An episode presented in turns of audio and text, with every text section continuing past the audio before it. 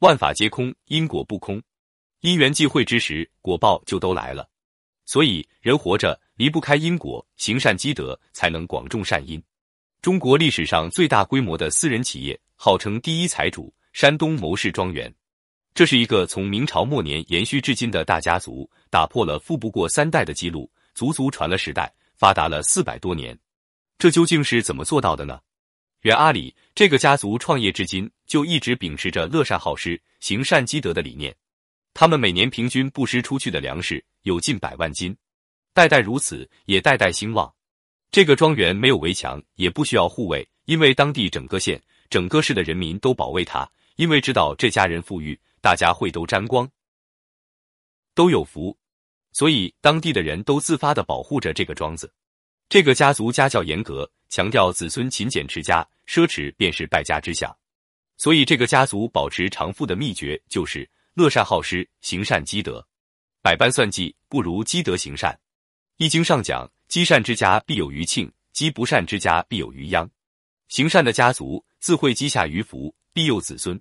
三抱怨争吵，朱子家训里讲：家门和顺，虽庸孙不济，亦有余欢。家庭和睦。再穷也能发家。有对夫妻心胸狭窄，总爱为一点小事争吵不休。这天，妻子做了几个好菜，顺便去酒缸了取点酒助兴。谁知妻子探头朝缸里一看，那里竟映着个女子。妻子大怒，想是丈夫偷藏了个女人到这里，于是想都不想就骂起丈夫：“你这个混蛋，你过来看看这个女人，你藏到这里要做什么？”丈夫不解的急忙过来。探头往缸里一瞧，竟是个男人。丈夫不由分说的骂道：“你个坏婆娘，你自己做了亏心事，你还敢诬陷我？你说你藏起的这个男人是谁？”